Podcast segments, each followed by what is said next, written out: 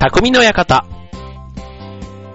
はい、今週も始まりました。匠の館。パーソナリティの川崎匠です。チュアイフー .com の協力でオンエアしております。はい、えー、世間は今はお盆休みというとこですかね。まあなんかあの、会社によってね、7日休みとか10日休みとかっていうのもあるみたいですけども、えっ、と、僕も、まあお盆、お盆、お盆、お盆や。お盆に合わせてということで、先週ね、えっ、と、日曜日まで、えー4日間、えー連休をもらって、えっ、と、大阪のね、僕の実家の方に帰ってましたけども、まあ、お墓参りが中心で、ね、あとはもう、あの、兄弟というかね、えーいとこというか、ね、その、自分で言うと、おいっ子めいっ子に会ったりとかっていう、そんな時間で、まあ、お盆と正月、まあ、いわゆるあの、帰省ですよね。まあ、世の中でいう帰省のその流れに乗って、まあ、短い期間、時間ですけども、過ごしてました。はい。まあ、あの、なんかね、本当に何を話すわけでもなく、お互いの健康でよかったねとかね、なんかそういう健康な話から、はい、だったんですけども、やっぱりね、こう実家に行くと、こう飲んで食ってというかね、その時間がやっぱり多いからか、どうしてもね、ここ僕あの、ゴールデンウィーク明けぐらいから結構運動をしててですね、ちょうどあの帰ってきたら人間ドックの結果も返ってきていて、そう、で、去年とか一昨年と比べると、そう、なんと体重がね、2キロも減ってたんですね。そう、ちょうどね、やっぱりゴールデンウィークからこの7月ぐらいにかけて2ヶ月ぐらい、こまめに運動した成果だなと思ってるんですけども、そんな成果をね、一気に吹き飛ばすようなこの、ね、えっと、実家の4日間ということで、まあ、たまにはこんなのもいいかななんて思いながら、ね、なんか減らすのはあんだけ苦労して、ね、やるのに戻るときは一気にこう戻っていくんだろうなっていう、このなんか虚しさというか、ね、またでも、ね、こう、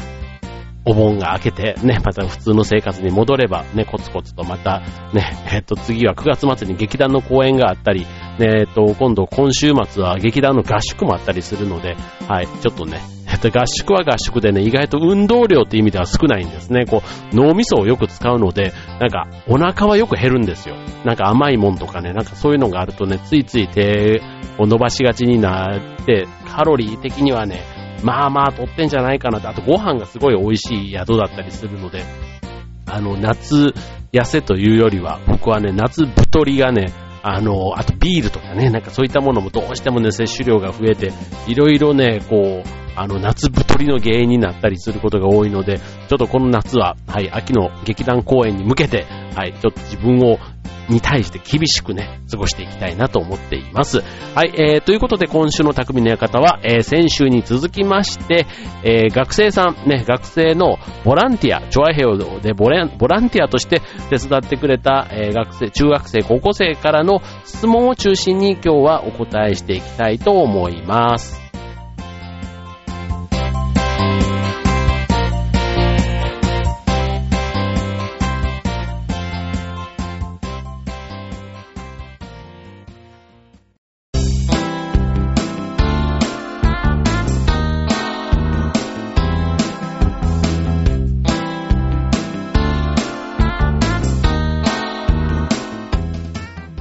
はい、えー、今週の匠の館は、えー、お便りのね、お便りというか質問コーナーということで先日に続いて、えー、お届けしたいと思います。はい、ということでね、まあ中学生、高校生からということで、まあさっきあの、おいっ子めいっ子なんて話もしましたが、えっ、と、うちのね、娘が今、中学生と高校生が一人ずつと。で、僕のおいっ子めいっ子は、それぞれ、えっ、と、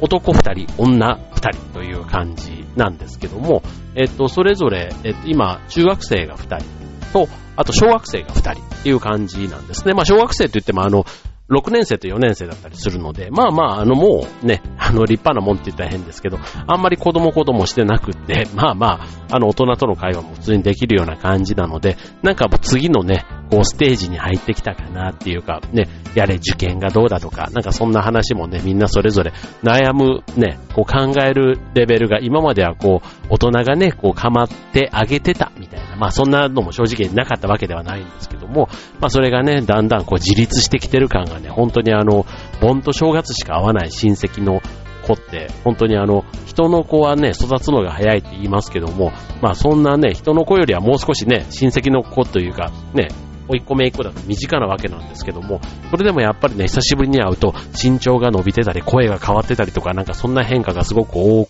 くて、ね、まあなんか元気に、ね、なんかこう大きくなってるのはなんかこう、微笑ましいというか、ね、なんかそういうのにね、こう、微笑ましく普通にこう、思えてくるのがやっぱり年を取ったからかななんて思いながら、そんな感覚になれる自分もちょっとね、あの、ありきたりなんですけども、ちょっと嬉しいななんて思ったりした、そんな、あの、規制だったんですけども、はい、えーと、じゃあ今回のね、お便りも、また中学生、高校生のね、皆さんからいただいております。で、今ちょうどね、あの、世界陸上なんかもやってたりするので、ちょうどあのね、えっ、ー、と、僕の趣味であるマラソンのことをね、かけて、あの、か、なんか質問がね、そんなのが多かったりするんですけども、まず一つ目、えー、日本初のダートレースを思いついたのは何をしたからですかという中学生からの質問です。はい。これね、よくね、ラジオ聞いてくれてますよね。あの、船橋競馬場ダートランニングフェスタということで今年は11月11日、ポッキーの日に開催を予定していますけども、はい、こちらも晴れて第6回目となりました。で、えっ、と、6回目の開催でね、えっ、と、今年は船橋市市政80周年というね、そんな船橋市のね、えー、節目になる都市とのコラボ企画ということでね、何をやっていこうかっていよいよちょっと考えてる最中ではあるんですけども、こちらのマラソンね、えっ、と、開催にあたっては本当にね、いろんな団体さんも協力してくれているわけなんですけども、あの、メディアというか、ね、新聞の方からも、いくつかこうインタビューというか、掲載なんかもしてくれてたりしてですね、まあ、その中で、一応あの、僕がこ,、ね、このイベントの主催という立場で関わっているので、まあ、どうしてこのイベントをやることになったんですかとか、ね、なんかきっかけはとか、あとは、よく競馬場、ね、そういう風にして、あの使わせてもらえてますねとかね、まあそういった質問とかもいろいろいただいたりするんですけども、まあ今回いただいた、ね、えっ、ー、と、思いついたのは何をしたからですか？ね、これはあの、思いついたのは、本当に、まあ思いつきなんですよ。うん、思いつきで、えー、ただ走ってみたいなっていうのと、あの、もともとね、なんかそういう、ね、走るきっかけというか、まあ、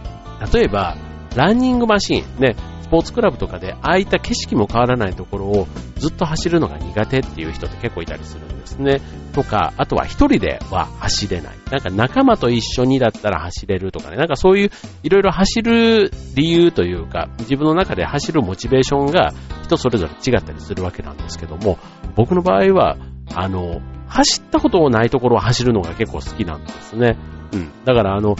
前の放送でもラン旅なんていうのもね、ご紹介したかと思うんですけども、まあ、旅行を兼ねて、ね、えー、マラソン大会に出る。うん。だから、初めて行く土地でのマラソン大会が当然初めてのコースなわけですけども、まあ、み、ね、見る景色、あとはね、その、いろいろ、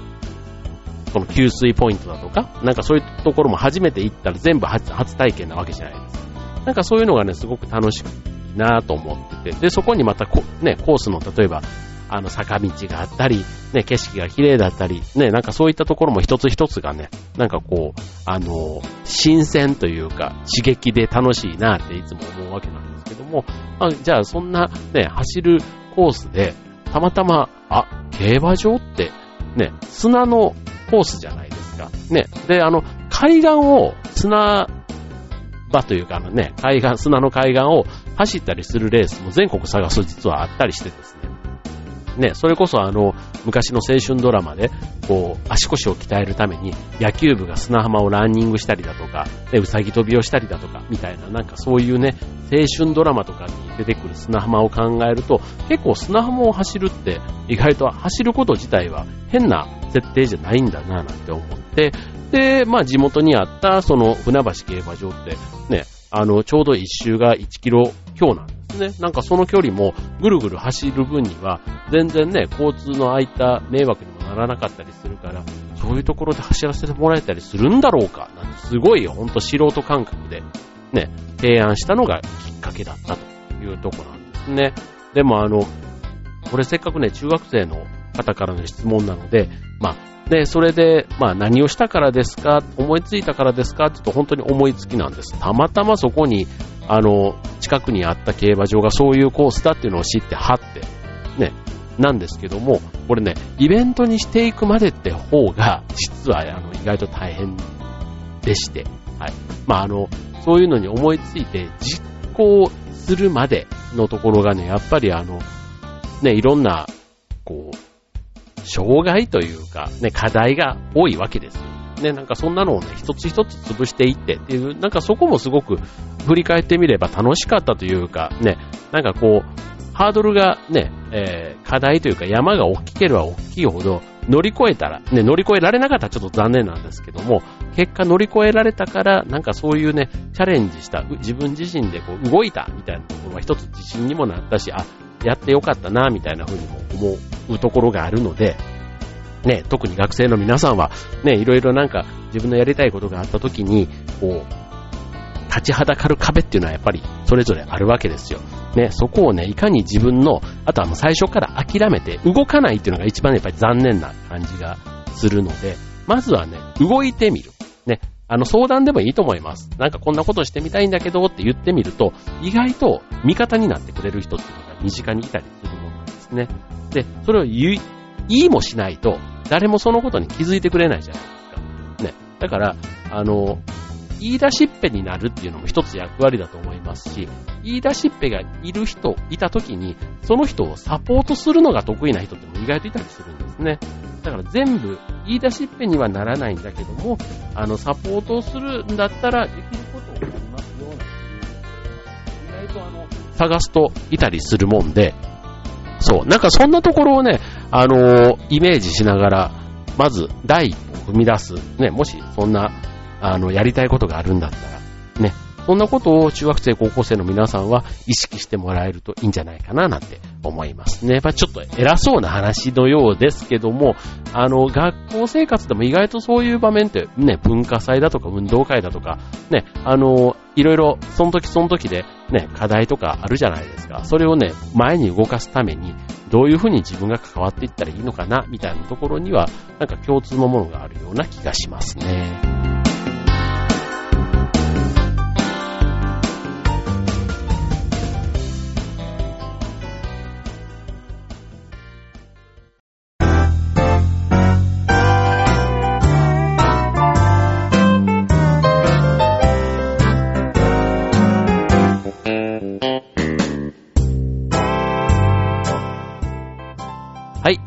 今週の匠の館は中学生、高校生からの質問のコーナーということでお答えしています。続いての質問は、ボルトさんから、えー、仮装して走ったことはありますか？ということでね、仮装はあの、船橋競馬場のマラソンも仮装大歓迎としていますので、まあ、巷ではというかね、いろんなマラソン大会、いろんな仮装の人います。はい、いますけども、えー、っと、この質問の答えだけで言うと、僕は走ったことがありません。はい、ということで、終わりってなっちゃうんですけども、あの、仮装はね、やっぱりあの、普通に走るプラスね、仮装の分だけまとうから、重さももちろんそうなんですけども、あの、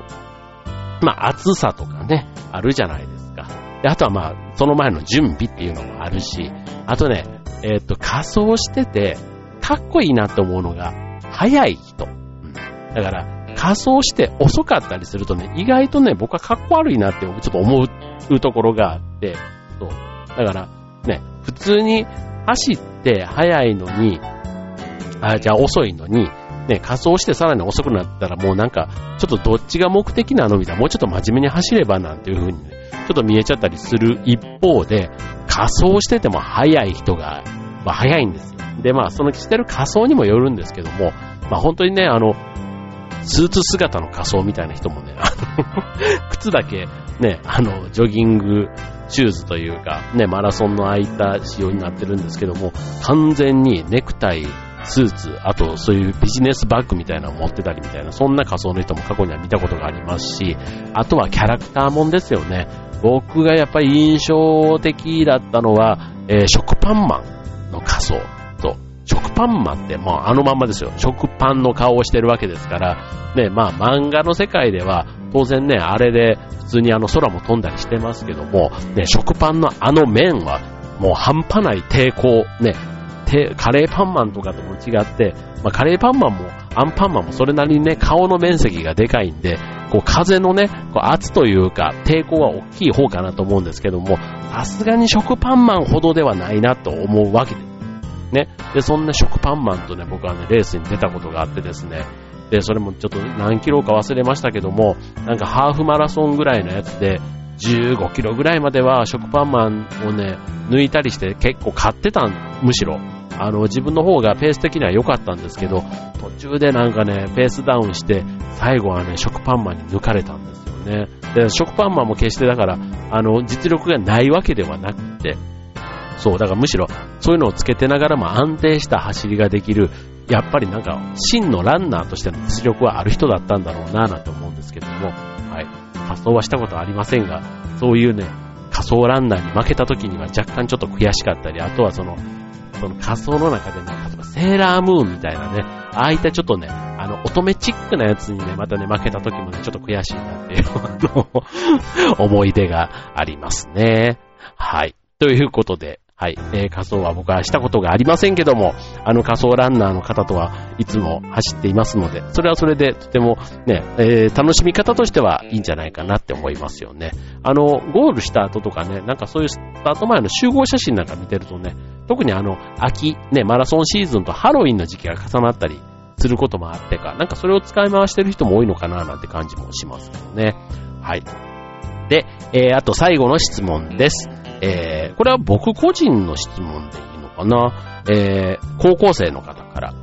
マラソンはずっとやっていましたか？学生時代に入っていた部活は？ということです。はい、えー、マラソン自体は、えっ、ー、と、僕はそんなにやってません。えっ、ー、と、はい、えー、決してタイムも速いわけでもなく、はい。えっ、ー、と、どちらかというと、人に走っていただくのが好きであって、自分が、えー、走るのは、まあ、趣味としての、まあ、市民ランナーというか、ですよ。はい。まあ、今年もね、えっ、ー、と、今ちょうど受付している東京マラソン申し込みましたけども、なかなかというか、一回も当たったことがありませんが、まあ、これもね、いつか当たったら出れ、出たいなっていう、そんな気持ちで、今、申し込みをしていますけども、はい。えー、僕自身は、まあ、マラソンは、まあ、小学校、中学校とかね、マラソン大会って学校で行事であったりするじゃないですか。まあ、ああいうので、まあ、走ってたかな、走ってましたけども、そんなにあの、早くもなければ遅くもない。まあまあまあまあ、普通な感じでしたよ。はい。で、えっ、ー、と、学生時代に入っていた部活ですけども、えっ、と、高校時代はバドミントン部でした。はい、バドミントン部。で、中学時代がバレーボール部でした。はい大学時代はアルバイト部でした。はい。で、えっと、中学高校がやっぱりスポーツ系の部活をやっていて、それなりにね、こう、あの、走り込みというか、ね、長距離ランみたいなやつとか短距離ランとかね、どっちもその部活の練習中にやるわけですよ。そう。で、その時は、まあ、そ、そこそこっていうか、うん。嫌いじゃなかったですね、でもね。やっぱりなんか長いこと走るのは短距離よりは、むしろ、なんか自分のペースとね、こう自分で調整しやすい長距離の方が、なんか、どっちが好きって言われたら、長距離の方が好きだったかなって感じですけどもね。はい。まあこれもあの、得意不得意というか自分に合う合わないはね、もちろんありますから、まあどっちがどうって話ではないんですも、はい。まあ、でも、マラソンね、最近どうなんだろう。なんかでも、一時期と比べてね、マラソンブームかって言われたら、ね、まああの、やっぱり人気のあるマラソンはね、ずっと人気があるんですけども、なんか、ね、一時期ほどマラソンブームブームみたいな感じでは言われなくなった。だからちょっと一段落したのかなって感じもしますね。はい。まあそれでも、こう、ブー、でもどうなんだろうな、なんか、学生の頃のね、マラソンの話なんかこう、たまにこう、したりすると、ね、陸上部も、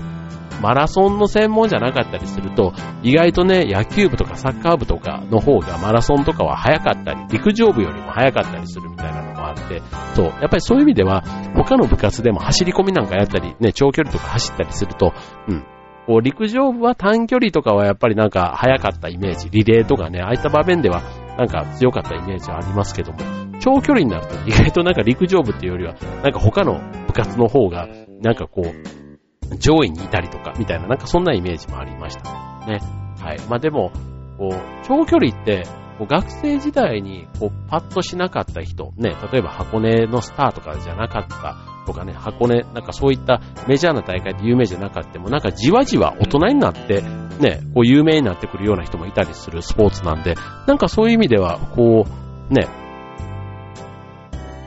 こう後になっても、後になってもスターになれるみたいな、なんかそんなスポーツのようなイメージもありますし、まあ、マラソンをね、よく人生に例える人もいたりしますけども、本当に42.195キロ、ね、自分との戦いみたいな、ね、誰も助けてくれない、ね、自分で自分をって、だからもう全てが自己責任みたいなところがあったりするので、まあ本当にあの、全員にね、おすすめって言ってもなかなか現実難しいとは思うんですけども、まあ機会があればね、まあ自分のペースというか体調にももちろんよりますけども、まあ今はね、フルマラソンっていうのは比較的あの、いろんなところで開催されてますし、ね、あの、で、出場するハードル自体はそんなに高くないと思うんですけども、まあそこにね、一歩踏み出すまでっていうところがやっぱり個人差があると思うんですが、まあ一度はね、なんかあの、体験、ね、富士山に登るみたいなのと同じ感覚ですけども、なんかね、人生に一度体験してみてもいいんじゃないかななんていうふうには思いますね。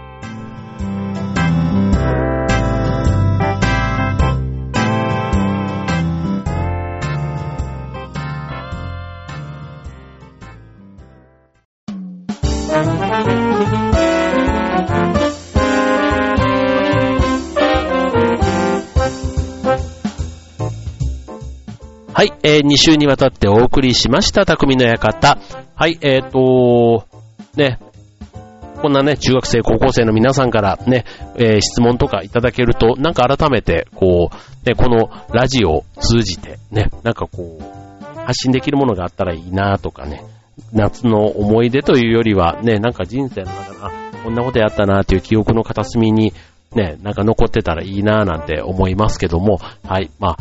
もうね、夏休みも後半戦というか、ね、お盆も終われば、ね、遊ぶ予定もちょっと一段落っていう人も多いんじゃないかなと思いますし、ね、受験生の人なんかは夏のね、いよいよ追い込みみたいな感じもありますので、はい、まあ、夏らしいことがね、できてないななんていうふうに思う、ね、こう、学生の、ね、受験生の皆さんもいたりすると思いますけども、はい。まあ、まにはというか、ね、うまいことあの、ちょっとね、関西はすごい暑かったんですけども、あの、関東はね、若干ちょっと暑さも、ちょっと蒸し暑いのはね、ありますけども、暑さそのもの自体はちょっと若干マシなのかな、なんていう感じがしているここ数日ですけども、はい。まあ、なんか、いいですね。いいですねっていうか、今日、あの、先週からね、こういうね、お便りみたいなのを、あんまりこの番組で紹介する機会がなかったので、なんかそういうね、双方で、いつもね、こうやって一人で喋ってる番組ですと、なんかたまにね、相手がいなくてよく喋れるね、なんて感心されるんですけども、いやいや、あの相手がいないからこそね、自分のペースでなんて思ったりもすることあるんですが、たまにね、こういった形であの、なんか質問なんかいただけたりすると、はい、とても盛り上がるというか自分の中でテンションが上がって話ができてるなと、ちょっと先週今週自分の中でそんな振り返りもしていたりしますので、はい、何かあの、